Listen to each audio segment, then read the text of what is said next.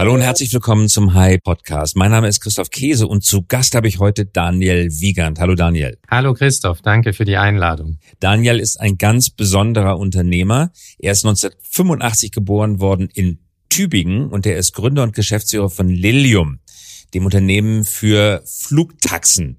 Von euch hat man viel gehört. Ihr habt sehr viel Venture-Kapital eingesammelt. Du hast viele Preise schon gewonnen für das, was dein Unternehmen macht. Vielleicht beschreibst du zunächst einmal in kurzen Worten, was Lilium genau ist. Also wir haben Lilium gegründet mit dem Ziel, es in der Zukunft jedermann zu ermöglichen, elektrisch und on-demand mit einem Flugzeug zu reisen. Und was wir seitdem gemacht haben, ist, wir haben ein Unternehmen gebaut äh, von 0 auf 500 Mitarbeiter, über 350 Millionen Dollar geraced und äh, einen lebensgroßen Demonstrator seit letztem Jahr geflogen. Davor sieben, acht äh, kleinere Prototypen und leichtere Prototypen. Und äh, wir sind jetzt gerade dabei, dieses Flugzeug ähm, zu zertifizieren in den nächsten Jahren. Und das Besondere an diesem Flugzeug ist, dass es vollkommen elektrisch ist. Es kann senkrecht starten und landen wie ein Helikopter. Es ist extrem leise und wird ungefähr 300 Kilometer Reichweite haben. Das heißt, ich kann damit tatsächlich von einer Stadt äh, in die andere fliegen, äh, vom Stadtzentrum, äh, wie man das heute normalerweise mit einem ICE machen würde. Aber wir brauchen dann keine Trasse mehr dafür. Der Platz, auf dem man landet und startet, sind nur 15 Quadratmeter, also winzig klein. Man kann auf Dächern landen, man kann auf Sportplätzen landen. Also ein sehr, sehr kleiner Footprint, ganz anders als ein Flugzeug. Man braucht keine Landebahn und Startbahn. Trotzdem hat euer Fluggerät Flügel und unter den Flügeln sind Propeller, Rotoren angebracht, die den Vertikalstart ermöglichen. Und in dem Moment, wo das Flugzeug nach vorne fliegen soll und nicht nur hochgehoben werden soll, kippen diese Rotoren und bringen den Vorwärtsschub. Habe ich das halbwegs richtig beschrieben? Äh, halbwegs richtig. Ich muss den Platz korrigieren. Es sind äh, ungefähr 15 Meter Durchmesser. Äh, das heißt, es sind dann äh, über 200 Quadratmeter ungefähr mit Sicherheitszone, die man schon braucht zum Starten und Landen. Aber viel weniger als eine ganz normale Start- und Landebahn. Genau, es ist ein ganz normaler Helikopter-Start- und Landeplatz. Da hat man vielleicht eher ein Gefühl dafür, wie groß die sind. Ihr habt euch bewusst dafür entschieden, ein Flugzeug mit Flügeln zu bauen und nicht ein Volocopter zu bauen oder ein Gerät, an dem nur vier Rotoren angebracht sind. Warum habt ihr Flügel dazu gebaut? Der große Vorteil von Flügeln ist, dass sie wesentlich effizienter Auftrieb erzeugen als einen Rotor im Reiseflug. Und das bedeutet, wir können damit weiterfliegen und schneller fliegen. Und das war sehr wichtig für uns, weil wir eben diesen Markt von regionaler Luftmobilität ähm, anvisieren und nicht innerstädtische Flüge. Und damit brauchen wir eine größere Reichweite, damit das Businessmodell funktioniert. Also ein typischer Anwendungsfall wäre schon von der Innenstadt München zum Flughafen München, weil der Flughafen relativ weit entfernt ist. Aber in Berlin würde man jetzt nicht von Charlottenburg nach Tegel fliegen, solange Tegel noch geöffnet ist. Dafür wäre die Strecke nicht optimal. Aber Berlin-Hamburg wäre eine typische Anwendungsstrecke. Genau, ich denke, Berlin-Hamburg wäre eher die typische Anwendungsstrecke. München, Innenstadt, Flughafen ist das unterste Limit, was wir, glaube ich, machen würden. Wenn die Strecke noch kürzer ist, dann erreicht man einfach kein ausreichende Zeitersparnis mehr gegenüber dem Auto. Außer wenn da jetzt irgendwie eine 2000 Meter Bergkette dazwischen liegt oder so. Aber im Normalfall ähm, ist der Zeitgewinn dann nicht mehr groß genug. Wir hatten vor einigen Monaten Sebastian Thun zu Gast im Podcast und da ging es natürlich auch um Kitty Hawk, ein ganz anderes Konzept. Wie unterscheidet ihr euch aus der Sicht eines Ingenieurs von Kitty Hawk oder auch von Velocopter? Also ich würde jetzt vielleicht mal beim Businessmodell anfangen und dann daraus leitet sich eigentlich die Technik ab. Ähm, unsere Vision ist eigentlich relativ ähnlich, glaube ich, wie die von Kitty Hawk. Allerdings haben wir gesagt, ähm, wir können nicht äh, vom ersten Tag an autonom fliegen und wir können nicht vom ersten Tag an von überall nach überall fliegen, weil es dafür auch nicht die Infrastruktur gibt. Das heißt, ähm, womit wir auf den Markt gehen, ist ein Shuttle-Flugzeug. Da ist ein Pilot drin und dieses Flugzeug wird von Stadtzentrum zu Stadtzentrum fliegen und damit eigentlich ähnlich einer normalen Airline mit einem anderen Flugzeug und eben in der Innenstadt operieren. Ähm, was wir tatsächlich in der Zukunft uns dann vorstellen, ist, wenn dieses System funktioniert und die Shuttleflüge sich etabliert haben und wir immer mehr Infrastruktur haben, dann können wir auch immer mehr von kleinen Orten an andere kleine Orte On-Demand-Flüge anbieten. Und das ist aber preislich nur machbar, wenn die Flugzeuge autonom sind. Dann hat man keinen Piloten mehr an Bord und, und spart sich diese Kosten. Und ähm, was da, wozu das auch führt, ist, ähm, dass der Load-Faktor im Flugzeug eben viel niedriger ist. Also wenn ich jetzt von einem Dorf in ein anderes fliegen möchte, äh, dann ist die Wahrscheinlichkeit gegen null, dass irgendjemand anders zum gleichen Zeitpunkt genau den gleichen Flug machen möchte. Das heißt, ähm, ich habe dann einen Load-Faktor von vielleicht 1,2 oder so, wie in einem normalen Taxi. Und dafür brauche ich ein sehr kleines Fluggerät brauche sehr viele Landeplätze im Land und ich brauche ein autonomes Fluggerät, um die Kosten niedrig zu halten. Was wir jetzt am Anfang machen, sind Shuttleflüge von einer Stadt in die andere mit sehr hohem Load-Faktor und dadurch können wir sehr profitabel auch mit Piloten fliegen. Und wir erreichen eben Stunden an Zeitersparnis im Vergleich zu einer klassischen Autoreise.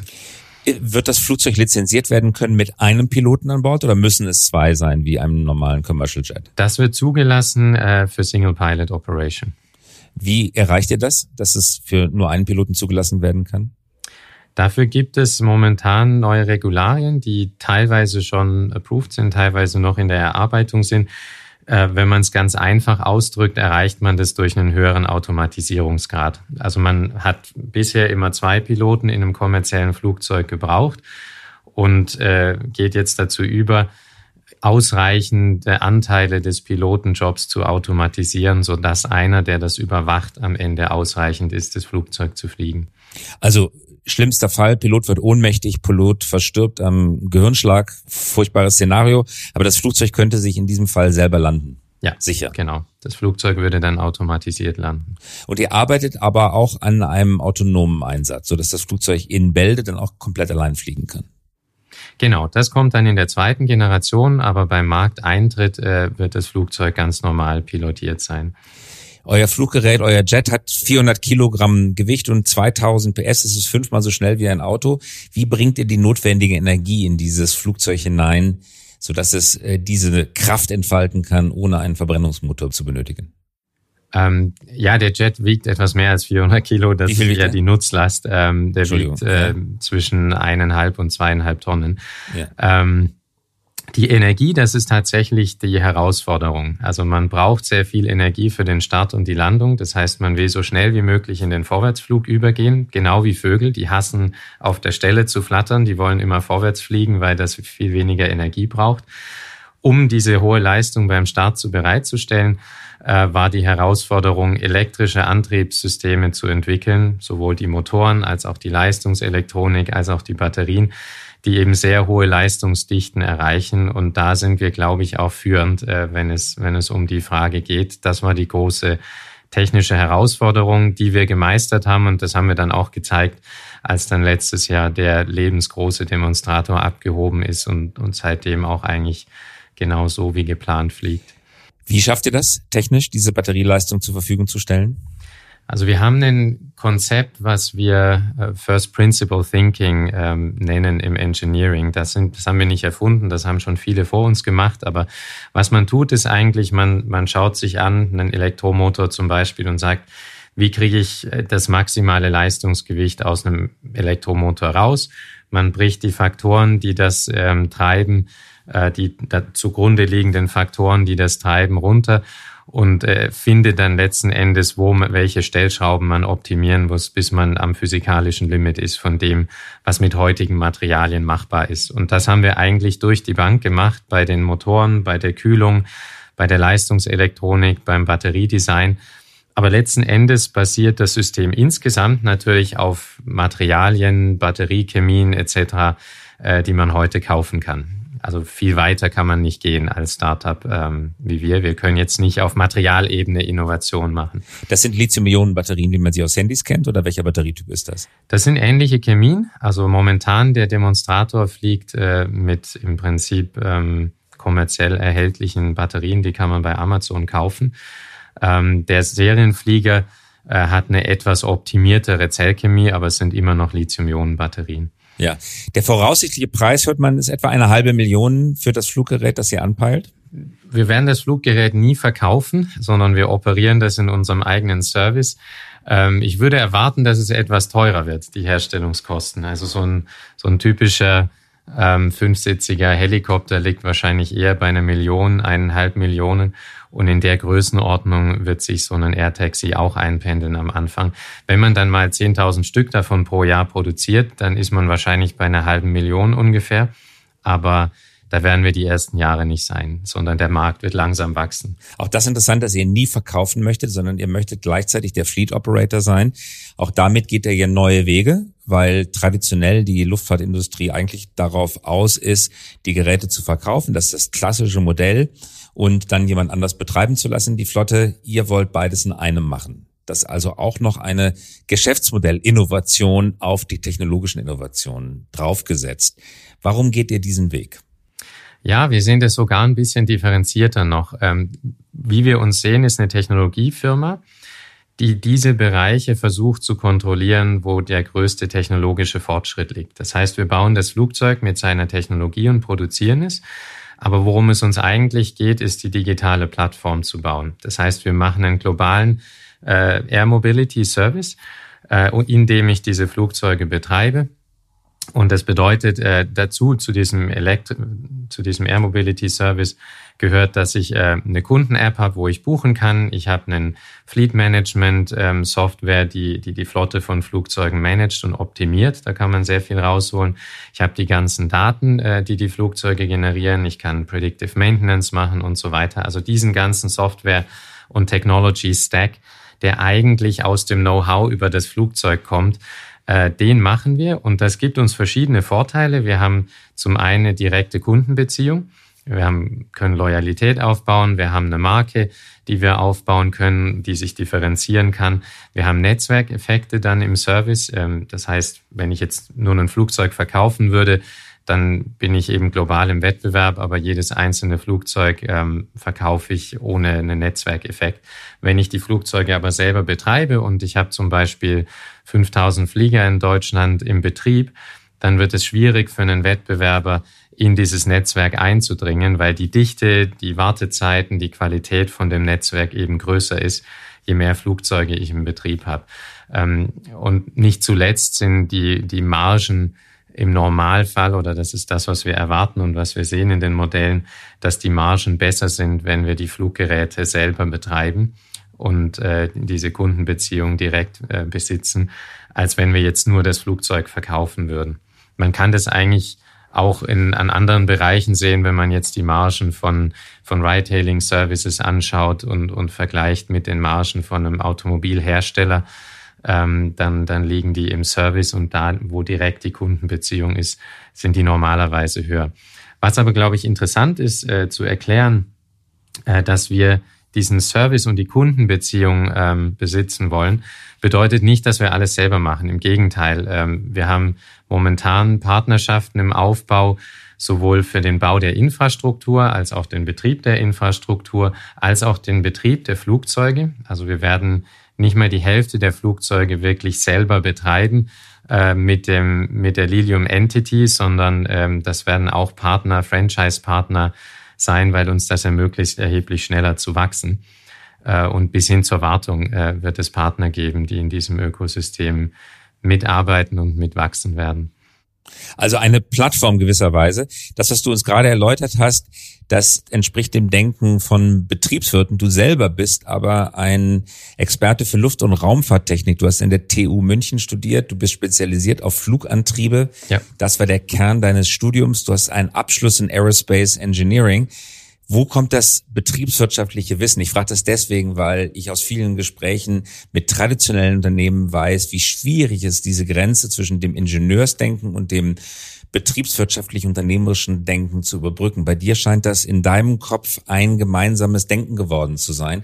Genau damit, das ist die kulturelle Kluft, die viele traditionelle Unternehmen zu überwinden haben. Genau damit tun die traditionellen Unternehmen sich schwer. Wie ist dir das persönlich gelungen, diese beiden Denkarten miteinander zu verbinden? Also ich glaube, bis zu einem gewissen Grad ist es einfach Interesse, das ich schon immer hatte. Ich habe vor dem Ingenieursstudium auch mal ein Jahr Volkswirtschaft studiert in Freiburg, ähm, bin dann aber doch, äh, habe gemerkt, ich bin im Herzen Ingenieur und, und habe dann gewechselt. Ähm, ich glaube, der andere Punkt ist, dass ich es unglaublich spannend finde, dass das, was die Welt wirklich verändert, ist ja nicht die Technologie alleine, ist auch nicht das Businessmodell alleine, sondern die Kombination aus einer Technologie, die man dann im richtigen Businessmodell umsetzt.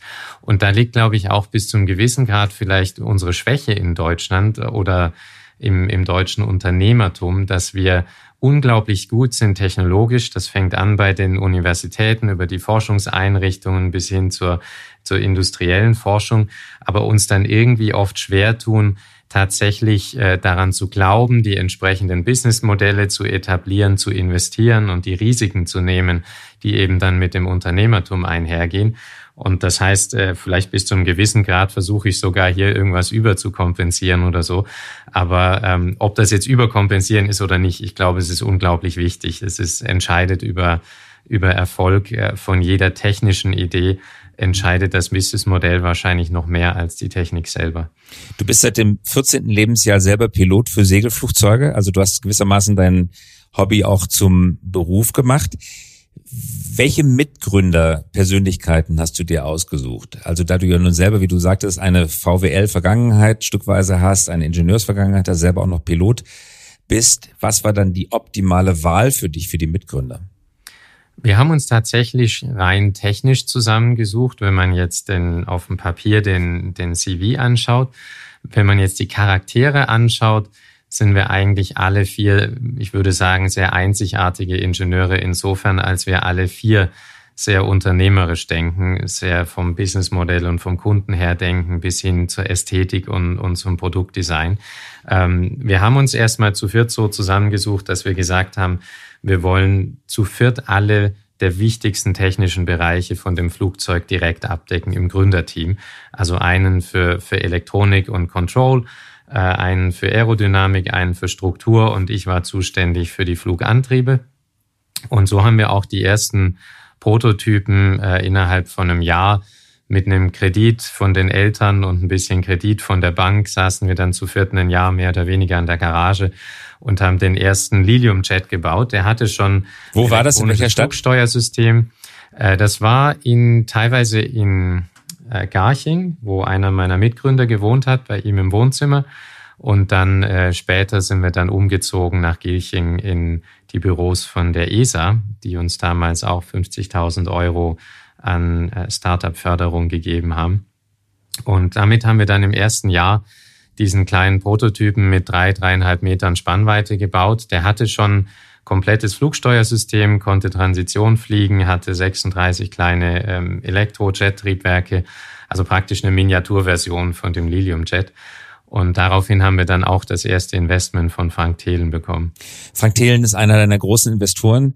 Du hast viele namhafte Investoren gewonnen, unter anderem der Gründer von, du musst mir helfen, wer sind deine Investoren? Alex Asili, vielleicht Richtig. ein Gründer von Jawbone oder Niklas Sennström, der Gründer von Skype. Ja. Wie hast du die überzeugt? Es ist eigentlich das, was ich vorhin sagte. Wenn, wenn ein Investor so früh investiert, dann geht es ihm eigentlich erstmal zu 80 Prozent um das Team weil der weiß, alles, was wir uns gerade vorstellen über Businessmodelle und Technologie, ist wahrscheinlich naiv. Wir unterschätzen das wahrscheinlich. Ähm, es wird teurer werden, es wird länger dauern. Äh, wir werden vielleicht umschwenken müssen hier und da.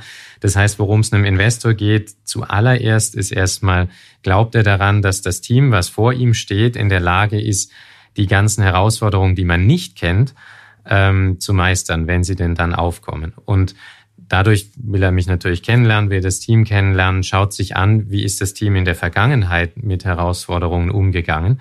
Das ist sehr wichtig. Und dann schaut er sich natürlich grundsätzlich an, ähm, ist das Businessmodell sinnvoll und, und hat die Technologie eine Chance? Also glaube ich, glaube ich an diese Vision. Aber im Grunde genommen sind es diese zwei Themen, Technik und Vision. Das ist so das Versprechen nach vorne.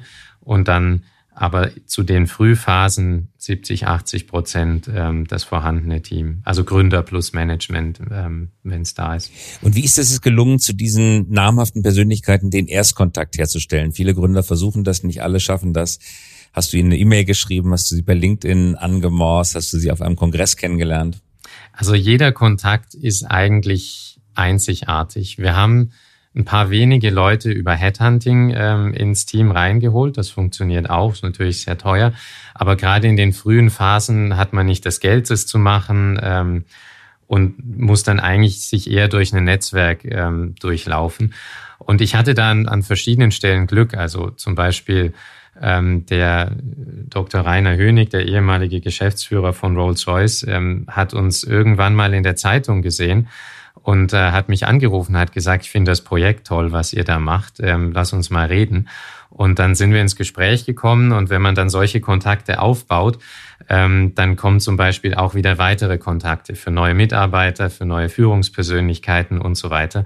Das heißt, im Grunde genommen ist, ist die, glaube ich, letzten Endes die Vision, dass was diese Kontakte trägt. Es fängt immer damit an, dass jemand begeistert ist für das, was man tut und dann eben versucht mitzuhelfen, das Netzwerk erweitert. Ähm, und letzten Endes ist es für die Leute, die dann als neue Mitarbeiter oder Manager ins Team kommen, das Gleiche. Die haben vielleicht viele Jahre verbracht in etablierten Unternehmen, wo, wo sie hochwertige Jobs hatten, die sehr spannend waren, aber vielleicht sagen sie irgendwann, jetzt bewegt sich's nicht mehr so richtig, ähm, wir sind zu langsam, ich suche eine andere Herausforderung, ich will vielleicht auch an dem Zweck arbeiten, die Luftfahrt zu elektrifizieren und so weiter. Und das sind so typischerweise die, die Motivationen, mit denen die Leute dann zu uns an Bord kommen. Wie gehst du persönlich mit Rückschlägen um und mit Menschen, die nicht an deine Vision glauben? Es gibt immer wieder Rückschläge, auch bei euch. März 2020 ist ein Demonstrator bei Wartungsarbeiten abgebrannt. Das ist Elon Musk auch schon oft passiert. Seine Autos sind abgebrannt, seine Raketen sind explodiert oder nicht rückwärts ordentlich gelandet, sondern hinterher umgekippt oder gar nicht erst zum Boden zurückgekommen. Wie geht ihr persönlich mit solchen Rückschlägen um? Also wir haben immer versucht, uns darauf vorzubereiten. Wir wissen, das passiert. Wir sehen das bei anderen Startups und man kann nichts Neues tun, ohne da ist Risiko dabei, technisch, finanziell und so weiter. Das heißt, es kann nicht sein, dass es einen Startup ohne Rückschläge gibt.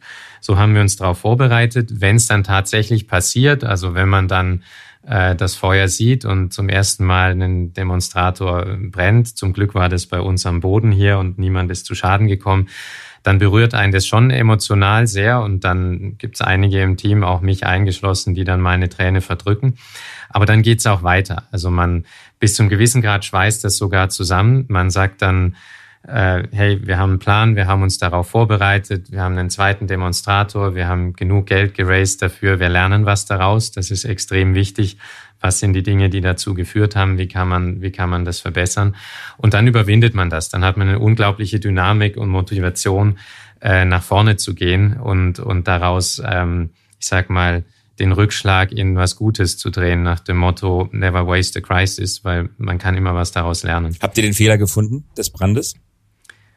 Ähm, ja, höchstwahrscheinlich bis zum gewissen Grad ist das immer Spekulation, aber letzten Endes ähm, kann man das auf, auf ähm, Prozesse zurückführen, die noch nicht vorhanden waren beim Betrieb eines unbemannten Demonstrators. Man kann natürlich immer im gewissen Grad, ähm, macht man das total Luftfahrt kontrolliert in einer extrem starken Prozesslandschaft, dann geht es sehr langsam. Oder man macht es eher wie ein, wie ein Demonstratorprojekt und das haben wir gemacht, weil wir uns schnell bewegen müssen. Und dann hat man zum Teil einfach nicht ganz die Kontrolle, wie man das jetzt bei einem bemannten Flugzeug hätte. Manche Experten sagen, die größte Herausforderung beim Bau eines Luftfahrtunternehmens oder eines Luftfahrtbauunternehmens ist, die Zertifizierung zu bekommen, weil das dauert absolute Ewigkeiten. Da hat man es mit sehr langfristig denkenden und vielleicht auch langsam arbeitenden Behörden zu tun. Da sind sehr, sehr viele Sicherheitsstufen eingebaut und da haben gerade die Großkonzerne wie Airbus ihre und Boeing ihre größte Expertise, da sie Heerscharen von Zertifizierungsexperten beschäftigen und auf die ist das System abgestellt. Wie schafft man es jetzt als agiles Unternehmen die Zulassung für das Flugzeug zu bekommen?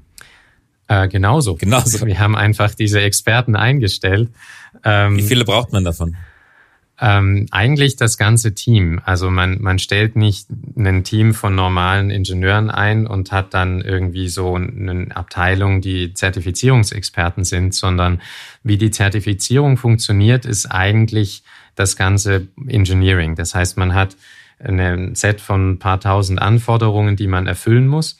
Und wenn man die erfüllt hat, ähm, dann bekommt man das Zertifikat. Aber das tatsächliche Erfüllen und der Prozess davon, von den Anforderungen, von der Validierung der Anforderungen, vom Detaildesign bis zum tatsächlichen Verifizieren und Testen gegen die Anforderungen, das passiert alles in der Engineering-Organisation. Das heißt mit anderen Worten, die Herausforderung ist, ein Luftfahrtunternehmen aufzubauen, was diese ganzen Prozesse verinnerlicht hat. Und das ist für uns auch gerade der, glaube ich, Punkt, der uns im Management am meisten beschäftigt. Jedes Startup fängt in der Garage an, hoch innovativ, fail fast, ich sag mal klassische Silicon Valley Kultur. Die funktioniert aber nicht, die ist nicht kompatibel mit einer Luftfahrtzulassung und überhaupt nicht mit dem mit dem Luftfahrtanspruch an, an Sicherheit und Prozessgetriebenheit und Dokumentation etc.